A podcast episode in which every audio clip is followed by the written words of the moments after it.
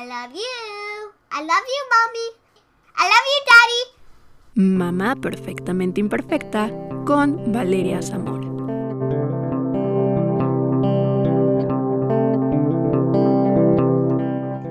Hola amigos, bienvenidos al episodio número 12 de Mamá Perfectamente Imperfecta. Yo soy Valeria Zamora, una mamá perfectamente imperfecta, y el día de hoy vamos a hablar sobre un tema muy interesante e importante, que es la estimulación temprana. Y para tener datos precisos y resolver muchas dudas, eh, tenemos con nosotros a una experta en el tema. Ella es venezolana, terapeuta ocupacional y especializada en el área pediátrica, con formación en psicomotricidad con más de ocho años de experiencia trabajando con niños y ella es Vanessa Torres. Bienvenida Vanessa, gracias por haber aceptado esta entrevista. ¿Cómo estás? Muchísimas gracias a ti, muy bien, muy contenta de estar aquí con ustedes, de compartir este pequeño espacio, haciendo algo nuevo y saliendo de mi zona de confort, pero muy contenta de estar aquí con ustedes. Perfecto, Vanessa. Pues bueno, empecemos. Cuéntanos un poco sobre ti. ¿Cómo es que decidiste especializarte en la estimulación temprana? Bueno, fíjate, yo soy terapeuta ocupacional, esa es mi, mi carrera de base, de ahí me gradué. Y luego que salí de ahí, estudié tantos años, como estudié como cuatro años, cinco años en la universidad, y dije que me di cuenta que trabajar con niños era como mi pasión, lo que más me gustaba, y empecé a irme por esa parte. Empecé a especializarme, a hacer cursos, a hacer certificaciones, diplomados, como para descubrir ese mundo, porque es un mundo entero el de entender a los niños, el de conocerlos, el de cómo abordarlos, el de hacer ese abordaje terapéutico, pero también cómo hacer ese abordaje en casa, ¿no? Porque no es tan fácil. No es lo mismo que mamá sea quien lo está ayudando que sea un terapeuta. Entonces dije, bueno, vamos a estudiar esto, vamos a aprenderlo, vamos a conocer este mundo. Y, y así fue que me adentré poco a poco y como que cada vez me enamoro más y cada vez que estudio algo y veo algo nuevo, me enamoro más, me enamoro más, me enamoro más. Y bueno, aquí estoy, creé mi página de Instagram. De un día estaba, siempre lo digo, siempre estaba acostada en la cama, viendo el techo y dije, tengo que hacer algo para seguir ayudando a la gente. Y creé la página de Instagram donde efectivamente doy mucha información y doy muchos tips relacionados con esa estimulación temprana. Entonces, bueno, desde esa ventana sale todo Vaya que es muy interesante porque como dices, cada día es un aprendizaje constante, ¿no? Siempre sale algo nuevo y como lo platicábamos ahorita antes de entrar, es ayudarnos entre todos y ayudar a educar también, ayudar a los papás en este proceso, ¿no? Que pues nadie sabe cómo ser un papá y entre más ayuda, mejor. Es así, es así. Y siento, ojo, no soy mamá todavía, pero siento que es tan complicado y que mientras más herramientas brindemos, papá y mamá van a tener como algo un poquito más fácil, digamos, de en ese camino tan complicado, un, escalón más fácil para seguir ayudando y seguir aprendiendo a estimular a los niños de forma adecuada. Por supuesto. Y bueno, Vanessa, cuéntanos, por favor, ¿qué es la estimulación temprana? Bueno, fíjate, la estimulación temprana es como una serie de actividades o un conjunto de, yo siempre digo actividades, pero más que todo son juegos porque eh, la ocupación principal del niño, nosotros, cada ser humano tiene ocupaciones en su vida y roles, y la ocupación principal del niño es jugar. Entonces, a través del juego, podemos ayudar a que ciertas habilidades se desarrollen un poco más rápido si hace falta, o que el niño mantenga su nivel de desarrollo como en concordancia a través de esos juegos, juegos que estimulan diferentes áreas estimulan, por ejemplo, el área cognitiva, el área psicomotriz, que tiene que ver todo lo que es la mente con el cuerpo, el movimiento, el área del lenguaje, el área de, también de desarrollar los sentidos. Son muchas áreas que abordamos en, en lo que es la estimulación temprana, pero básicamente son eso, son un conjunto de actividades que hacemos en función del niño, de desarrollar esas habilidades del niño, de ayudarlo a tener herramientas para seguir avanzando en su día a día. Actualmente muchos papás pues no saben que la estimulación temprana pues se debe de iniciar en cierto tiempo, ¿no? Hay que dejar como muy claro cuándo es que se debe iniciar la estimulación temprana. Fíjate, yo siempre les digo a los papás que yo siempre siento que desde el momento que mamá sabe que está embarazada, desde ese momento podemos empezar a estimular al bebé. ¿Por qué? Porque dentro de la pancita ya el niño empieza a desarrollar muchos sentidos, empieza a desarrollar muchas habilidades y con el simple hecho de hablarle, de colocarle música, de colocarle luz, de colocarle frío o caliente, ya estamos estimulando al niño desde que está en el vientre. Después que nace el niño, siempre les digo a las mamás, vamos a esperar los tres primeros meses que son como los más complicados a nivel de crianza, porque es como que se está creando una rutina, todo es nuevo tanto para mamá como para el niño, para la familia entera. Entonces vamos a dar esos tres meses de que mamá, papá, la familia entera, hermanos, abuelitos, el bebé se vayan acoplando juntos y luego de los tres meses podamos ya empezar, como digo yo, a bombardear al niño de ciertos estímulos con, digámoslo, con mucho cuidado o, medidos, digámoslo así, como medidos para que no sobreestimular al niño, pero tampoco dejarlo ahí quietecito sin hacer nada, sino siempre en balance. Y entonces, durante estos primeros tres meses de vida, podemos ayudarlo. ¿De qué manera podemos ayudarlo? Que no sea tan fuerte para el bebé.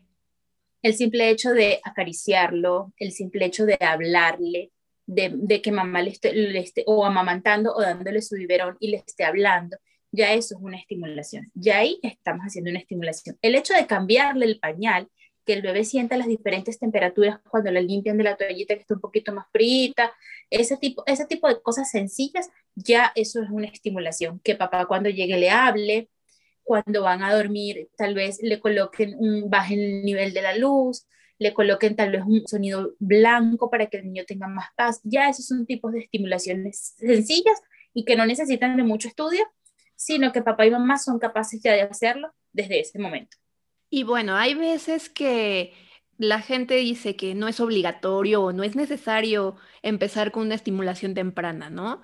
Pero cuéntanos cuáles son las ventajas de la estimulación temprana y cuál es la importancia del desarrollo en los bebés y en los niños que empecemos, pues sí, a temprana edad.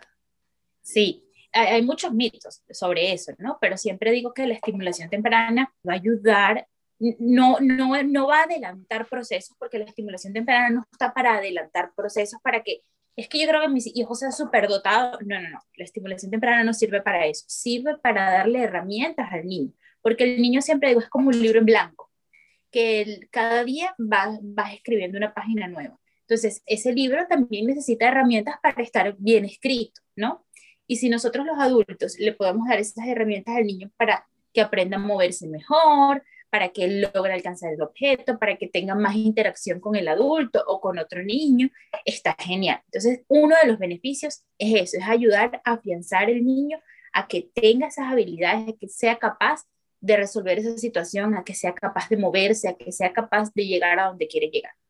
Esa básicamente es, digo yo, es el punto clave, darle las herramientas al niño para que él sea capaz de continuar avanzando, más allá de, de adelantarlo mucho al proceso. Por eso siempre digo que tiene que haber un balance de los estímulos y de las actividades que se hacen para evitar eso, para evitar sobreestimular al niño y muchas veces el niño se puede frustrar o, los mismos papás se pueden frustrar.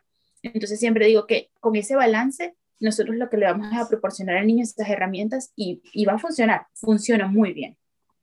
Y para hacer estos ejercicios de estimulación, ¿cuál es la hora adecuada para hacer ejercicios de estimulación al bebé?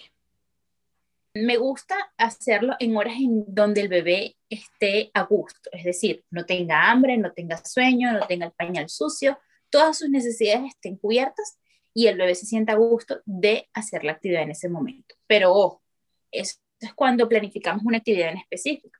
Pero como te dije al principio, la estimulación temprana viene de recolectar muchas actividades durante el día. Es decir, si estás bañando al niño en la mañana, porque así es tu rutina, con el simple hecho de relatarle lo que están haciendo, ya lo estás estimulando.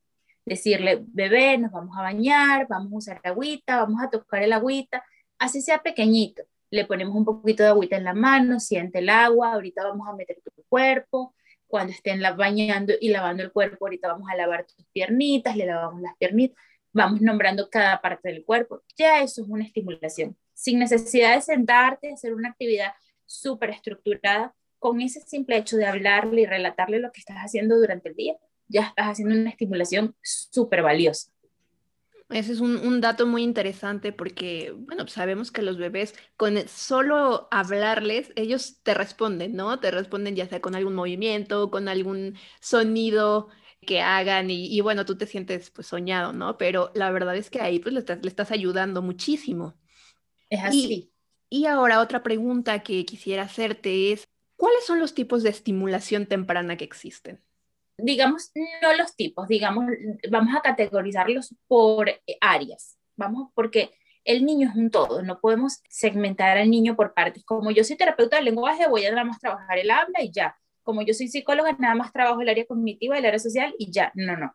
El niño es un todo. Entonces, estimulación temprana abarca todas estas áreas del desarrollo, que es la parte cognitiva, la socioemocional, que tiene que ver con la relación con los demás y las emociones, el control de las emociones, el área de comunicación, que es el área del lenguaje, y eso va también ligado a la parte cognitiva, el área motriz, que tiene que ver con todo lo que es movimiento, motricidad gruesa, que son movimientos grandes, y motricidad fina, que son movimientos pequeñitos. Luego viene el, el área sensorial, que es el desarrollo de todos los sentidos que tenemos y, el poder ser capaz de captar todos esos sentidos y poder dar respuestas buenas y esperadas ante esos estímulos. Y esas son las áreas que más o menos abarca la estimulación temprana. Entonces, como ves, es bien completo y con una actividad podemos estar estimulando todas las áreas o podemos hacer actividad para cada una de las áreas, como sea más cómodo y como sea más fácil. Pero por lo general, por ejemplo, las actividades que yo comparto con los papás siempre son actividades que con una actividad puedes estimular todas las áreas al mismo tiempo. Entonces, no es tan complicado, suena más complicado de lo que realmente es, pero es muy provechoso para los niños. Claro, y mira, ahorita me voy a alentar un poquito a, ya los bebés pues un poquito más grandes, de tres o cuatro meses más o menos, que es cuando ya sostienen un poco más la cabecita y el, este ejercicio de ponerlos, ¿no? Boca abajo y que ellos puedan estar moviendo la cabeza para que tengan mayor control de ella. Hay muchos textos que nos dicen que este ejercicio hay que hacerlo por lo menos una hora después de que haya comido el bebé. ¿Cuáles son las recomendaciones que nos puedes dar para que el bebé esté más cómodo en este, en este momento? La primera recomendación es el espacio. El espacio que utilicen debe ser un espacio cómodo y un espacio acorde. Si quieres hacer algún ejercicio, por ejemplo, el tummy time, que es ponerlo boca abajo, no hacerlo sobre la cama, por ejemplo. ¿Por qué? Porque la cama es una superficie muy blanda, inestable, y el niño tiene que hacer mucho más esfuerzo para mantener la posición, a diferencia de hacerlo en el piso con un tapete o con un mat que sea de estos que son acolchaditos para los niños, usamos eso, una superficie mucho más estable y mucho más fácil para ellos adoptar la posición y mantener más que la cama.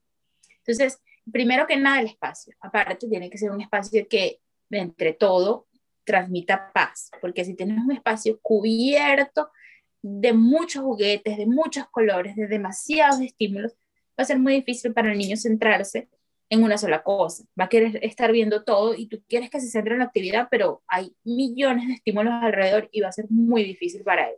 Y eso es lo más importante el espacio. Después, sí, ciertamente, como lo dije anterior, que las necesidades del niño estén cubiertas, que no tenga hambre, que no tenga sueño, que no se sienta mal, que no esté quebrantado de salud o que no tenga el pañal sucio, ese tipo de cosas. Que el niño esté como tranquilo, un momento, normalmente en las tardes, ya después que tomó la siesta, tomó la merienda, es como el momento ideal, o en las mañanas también hay un, hay un momentito en las mañanas después que ellos toman siesta y todo este asunto, que, que ellos están despiertos. 15 minutos, no tiene que ser una hora, dos horas, 15 minutos, 10 minutos. Tenemos que recordar que dependiendo de la edad del niño, van sus niveles de atención y concentración. Entonces, no podemos exigirle a un bebé de 3, 4 meses que nos dure una hora en una actividad porque no va a aguantar. Entonces, tenemos que hacerlo siempre acorde al niño. Yo digo, las actividades se hacen siempre adaptándose al niño, siempre adaptándose a las capacidades del niño. Entonces, si tu bebé tiene cuatro meses, con que hagas diez minutitos de alguna actividad, está perfecto, está, ya es muchísimo más. Entonces, tener siempre el espacio, el que el niño esté tranquilo, tomar en cuenta el tiempo y tomar en cuenta el tipo de estímulo que vas a proveer si vas a usar juguetes, no vayas a usar 10 juguetes al mismo tiempo, o no vayas a usar un juguete que tiene música, luces, vibra, tiene texturas, demasiadas cosas al mismo tiempo. Si es un juguete, es un juguete, es una pelota azul, ya está. Eso ya es un solo estímulo.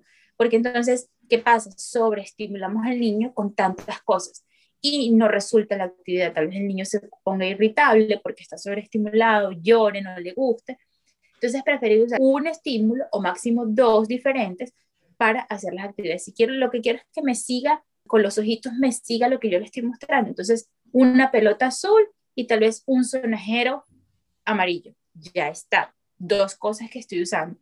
Para un lado uso el sonajero, para el otro lado uso la pelota para tener dos estímulos diferentes. Y ya, no más. Entonces, más o menos es eso, el, el controlar la cantidad de estímulos, el espacio, el tiempo y la disposición de mamá. Si mamá o papá o la persona que lo esté haciendo no está tranquilo, no se siente bien, es increíble, pero los bebés sienten eso, los bebés perciben esa energía. Entonces tú como adulto tienes que estar tranquilo, sereno, preparado para darle todo lo que pasa en ese momento al bebé, esa conexión que sea bebé y tú, más nadie. El, el mundo se puede olvidar, se puede caer, olvidarse de teléfono, de computadora, de, de nada. Es ese momento el bebé y tú. Eso es súper importante. Es lo más importante y por supuesto que el bebé siente cuando pues el cuidador, la mamá, el papá o quien esté a cargo en ese momento está estresado, está cansado, está feliz, está pues contento de estar en ese, en ese momento, ¿no? Que solo está ahí y se olvida de todo lo demás. Entonces eso es importantísimo, estar siempre muy atento a solo lo que está haciendo el bebé, lo que está pasando en ese momento, ¿no? Y es justamente esto que hay veces que nos dicen que hay que hacer la estimulación una vez o dos veces al día o en el tiempo que tú, encuentres durante el día del bebé, ¿no? Entonces, como especialista en estimulación temprana, ¿qué nos recomiendas? Que el bebé sea, haga estos ejercicios una vez al día, dos veces al día o más veces al día o cuántas veces? Bueno, como te comenté al principio, no necesariamente tienes que hacer una actividad súper compleja para decir estoy estimulando a mi hijo. Puedes usar cosas sencillas como el hablarle durante el día. Entonces, no es nada más sentarte a hacer una actividad al día, sino darle también durante el día diferentes estímulos. Si fuimos al mercado y estamos escogiendo las frutas, por ejemplo, para llevar a la casa, darle doler, mm, huele, mira, huele, ¿a qué huele? Es una naranja y darle nombre entonces, irlo exponiendo ese tipo de estímulos. ¿Me entiendes? Entonces, durante el día siempre vamos a estar estimulando al niño. El niño nunca va a estar ahí, como siempre digo, ahí echadito en la cama viendo el techo o, o puesto en un corralito porque, bueno, no tengo tiempo ahorita y le prendo la televisión y ya. No, no, no. Es que tú estés ahí presente siempre de te voy a abrazar, te voy a besar, ese tipo de cosas. Siempre yo los masajitos, o durante el día están, por ejemplo, están tranquilos después que comió y me pongo a darle unos masajitos en las piernas o en los bracitos, ya lo estás estimulando. O simplemente ponerlo a jugar un ratito solo, es decir, el bebé y el juguete por un momento y mamá se queda a un lado sin intervenir, también es una forma de estimulación. Entonces, durante el día nosotros constantemente los vamos a estar estimulando, pero si tú quieres hacer una actividad un poco más, digámoslo, mm, marcada o organizada, lo puedes hacer una vez al día o si yo sé que hay muchas mamás que tienen rutinas súper complejas, con que lo hagas dos veces a la semana, tres veces a la semana, está perfecto. Y como te dije, 15 minutos, no es la cantidad, es la calidad. Esos 15 minutos que sean de calidad esos 10 minutos que tienes que sean de calidad, que tú te sientes y que olvides con el mundo por completo y te centres en esa conexión entre tu hijo y tú. Esta parte de la estimulación crea un vínculo entre la mamá, entre el papá, entre, como lo mencionamos, entre quien esté haciendo estos ejercicios de estimulación, ¿no? Y como lo comentas, hay ejercicios ya más completos, ¿no? Como el que te platicaba, ¿no? De ponerlo boca abajo y que levante la cabecita. Digo, ahora por tiempos de pandemia, la verdad es que los papás nos hemos convertido en, estar las 24 horas del día, los 7 días de la semana con el bebé y justo nosotros hacerle los ejercicios todo el tiempo, ¿no?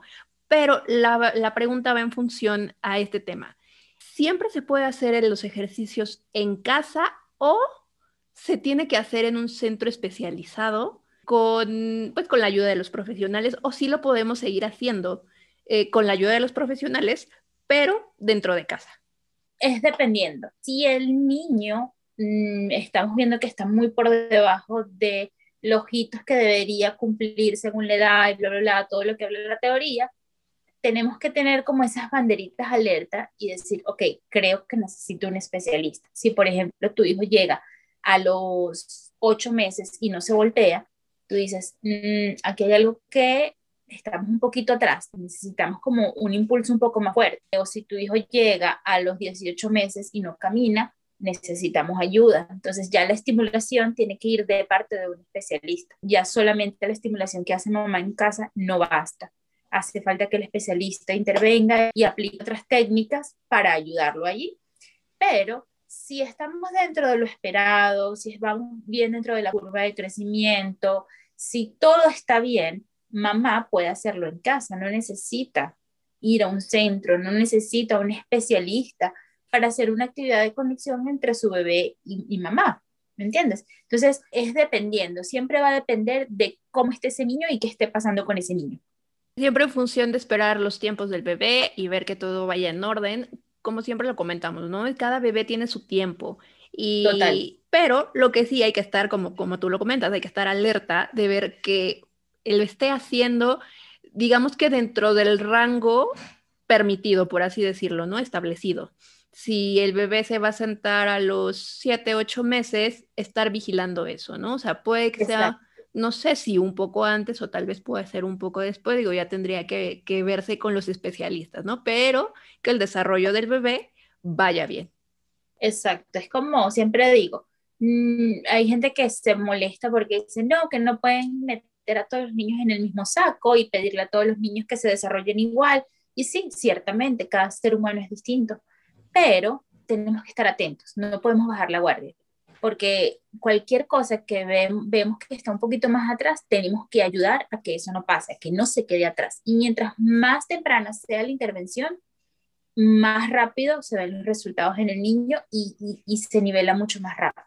Entonces, es eso, el sí, todo, cada niño tiene su ritmo, pero no podemos quedarnos muy atrás. Si el niño llegó a los dos años y no camina, no está bien, tenemos que buscar ayuda. O sea, no, ya va a caminar, o, o, o no, es que su papá caminó tarde. No, no, no.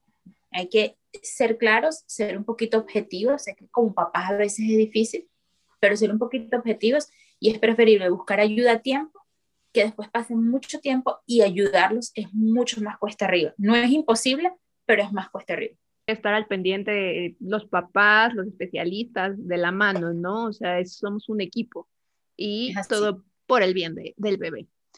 Y justo esto, Vanessa, ya me comentabas que existen mitos alrededor de la estimulación temprana. ¿Nos puedes contar alguno de ellos? Sí, hay muchísimos. El primer mito es que la estimulación temprana es nada más para niños con algún problema, con alguna condición, con algún diagnóstico. Y no es cierto porque es como lo dije al principio, el simple hecho de tú hablarle a tu bebé ya lo estás estimulando, ya estás haciendo una estimulación temprana. La estimulación temprana quiere decir que yo voy a ayudar a mi hijo para que siga avanzando. Entonces, como eso es en función a que mi hijo siga avanzando, todos los niños tienen que avanzar. No se puede quedar ninguno atrás y no podemos dejar ningún niño. Sí, la naturaleza hace su trabajo hasta cierto punto, pero si la naturaleza no está haciendo el trabajo completamente, tampoco me voy a quedar de brazos cruzados hasta que, algún día lo va a hacer. No, no, no. Entonces, ese es el mito más grande, el que la estimulación temprana es para niños con alguna condición y no, no lo es. Eh, es un, ese conjunto de actividades para todos. Los juegos son para todos los niños, todos los niños juegan, todos los niños se divierten, todos los niños aprenden por igual, todos los niños se desarrollan. Entonces, la estimulación temprana es para todo el mundo, no para los niños con condición. El otro mito que hay es que la estimulación temprana solamente lo pueden hacer los especialistas. Y no, no necesariamente. Como lo dije, mamá, papá, cuidador, maestra, abuelita, tía, quien sea que esté en casa, puede estimular al bebé a su manera. Y eso sí, lo que tenemos que tener mucho cuidado es con la cantidad de estímulos que le damos al bebé. ¿okay? Pero todas las personas que están con el niño son capaces de hacer una buena estimulación al niño. No necesariamente necesitas a un especialista. Cuando algo pasa, cuando algo no va bien, cuando tenemos unas señales de alarma, entonces ahí sí necesito el especialista. Pero si no pasa nada y si el niño está dentro de lo esperado en todas sus áreas del desarrollo, entonces cualquier persona puede hacer una estimulación temprana, empezando desde mamá. Creo que esos son los más grandes mitos que hay Igualmente también hay un mito de que solamente los terapeutas ocupacionales o solamente los especialistas en estimulación temprana pueden hacer estimulación temprana y no, no, no es así. Una terapeuta de lenguaje puede hacer una estimulación temprana, una psicóloga lo puede hacer, una maestra lo puede hacer, cualquier persona que esté dentro del mundo pediátrico, del mundo infantil, lo puede hacer, es capaz de hacerlo. Que hay muchos estudios, sí, hay muchos estudios. Si quieres especializarte y ir un poco más lejos, lo puedes hacer. Pero todos somos capaces, como especialistas que trabajamos en el área pediátrica, de hacer una buena estimulación temprana y adecuada a tiempo y no pasa nada. Otro mito muy grande que hay es que la estimulación temprana o sobreestimula o es para que mi hijo sea más rápido o avance más que los demás. Y no, no es así. Tú porque estimules al niño no quiere decir que vas a tener un niño superdotado, brillante, que nada más puede ir al NAS. No, no, no. O sea, podemos tener estimulación temprana y ese mismo niño puede desarrollarse un poquito más lento que otro, no tiene nada que ver en la estimulación temprana o no, de, de, que tu hijo va a ser más inteligente o, o, menos inteligente. Eso no va de la mano, para nada. El coeficiente intelectual y la parte cognitiva y el tipo de aprendizaje va en otro, en otro saco diferente al, de la estimulación. Y bueno, creo que con esos, para mí, son los mitos que más he escuchado. Hay muchas otras cosas y muchas otras, digámoslo, medio peleas con otro tipo de técnicas que existen ahorita, porque, bueno, sí, ciertamente cada día hay una técnica nueva, cada día hay un tipo de estimulación nueva y, muchas de esas técnicas no están de acuerdo con la técnica de la estimulación temprana. Por ejemplo, a la Montessori no le gusta mucho cómo va la estimulación temprana, la Montessori es más de respetar al niño y que él lo haga, la estimulación temprana es más de dar el estímulo para que el niño tenga la herramienta y lo termine de hacer. Entonces, bueno, es como también, ¿qué, qué te gusta más? ¿Hasta dónde quieres llegar? ¿A dónde quieres ir? ¿Hacia dónde quiere ir tu forma de enseñanza al niño? Y, por ahí es que tú como mamá decides irte, ¿no? Por el camino que, que más te guste y más te sientas cómodo. Pero básicamente eh, esos son los mitos que hay. Perfecto, muy, muy interesantes. La verdad es que, bueno, como antes lo mencionábamos, hay muchas personas que no creen que la estimulación temprana sea necesaria, ¿no? Como lo dices, tal vez eh, se apegan más al método Montessori que dejan hacer al bebé lo que pues, él quiera en el tiempo que quiera, ¿no? Y siempre es bueno tener esa ayuda porque nos da esos focos de alerta, ¿no? De ver que todo está bien o que hay algo que, no nos está gustando y podemos ayudarlo a tiempo y puede mejorar a tiempo y no lo, no lo dejamos pasar. Sí, así es. ¿Y hay algún ejercicio ya más completo que sea como un, digamos, imperdible, que sí o sí lo tengamos que usar con, con el bebé? Bueno, hay muchas cosas, yo digo que también depende de, de, la rutina, de la crianza, de la cultura de cada familia, pero siento que el tiempo pasando, que ponemos al niño boca abajo, es, es crucial en el desarrollo del niño.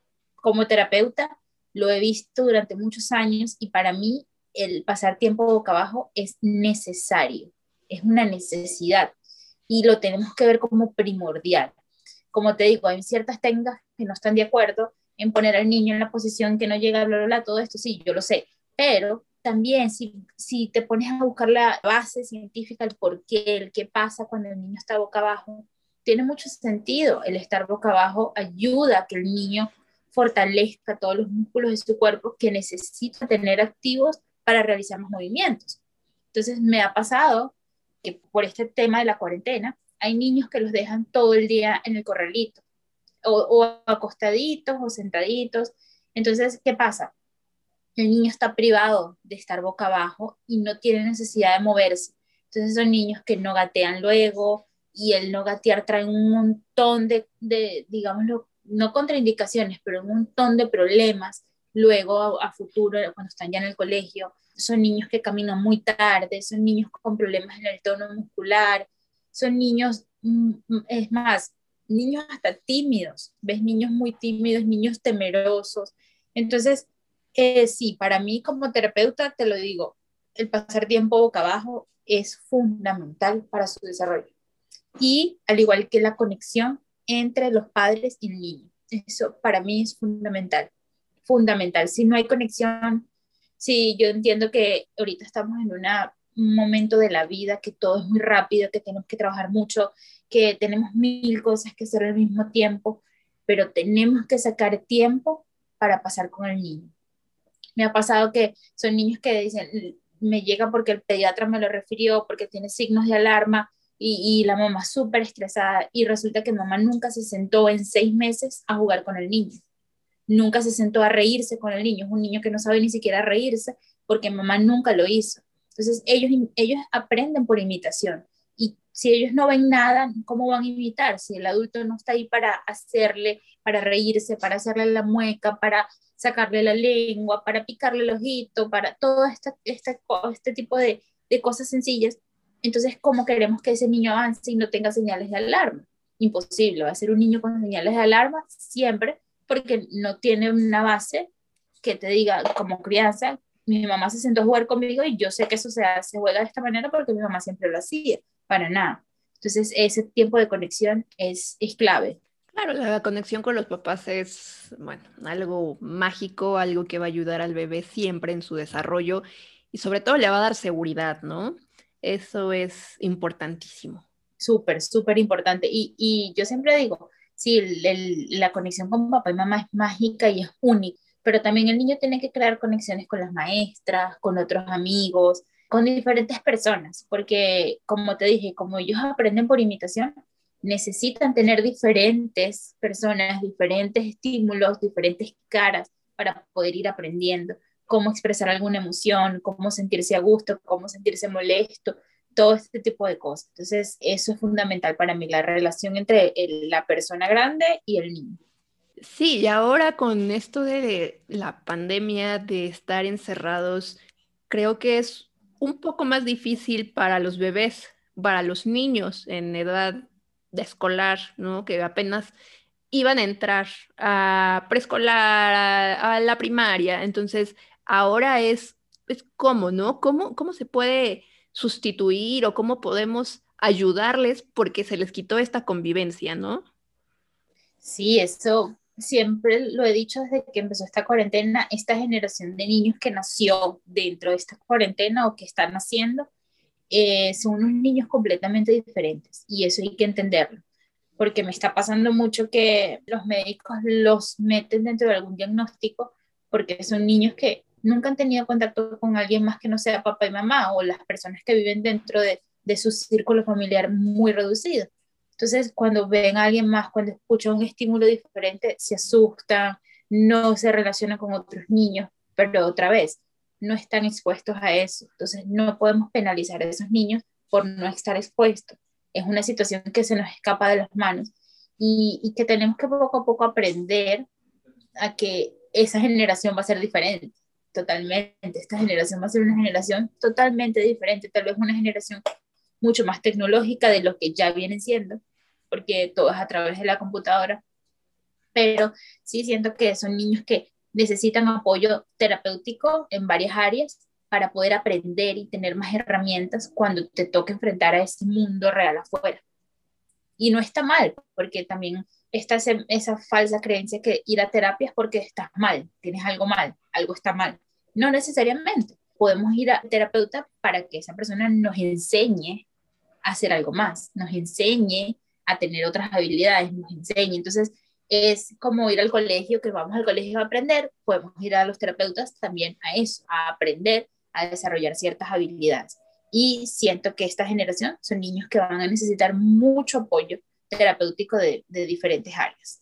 Sí, por supuesto, terapéutico y bueno, yo creo que el 100% apoyo de, de, papá, de mamá, digo, como siempre ha sido, pero ahora creo que es mucho más sí. para poder, pues, no sustituir, pero sino sí darle lo que le está faltando de la convivencia con el mundo exterior, por así decirlo.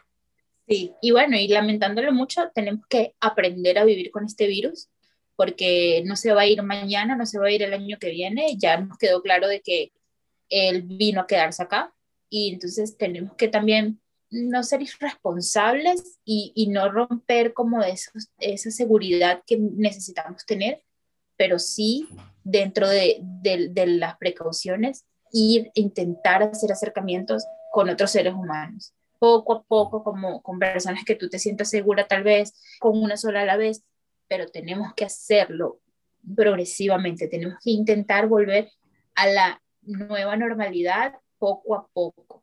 Siempre lo digo, porque el virus no se va a ir y no podemos seguir privando a los niños de ir al colegio, de muchas, de hacer actividades, de ir al ballet, de ir a la natación, de, de estar en clase de música. No podemos privar a los niños de todas estas actividades por el temor, porque lamentándolo mucho, no se va a ir el virus. Entonces, tomando precauciones 100%, incluso cuando sea el tiempo de ponerse la vacuna, ponerse la vacuna, pero tenemos que aprender a hacer nuestra nueva vida con este virus aquí entre nosotros.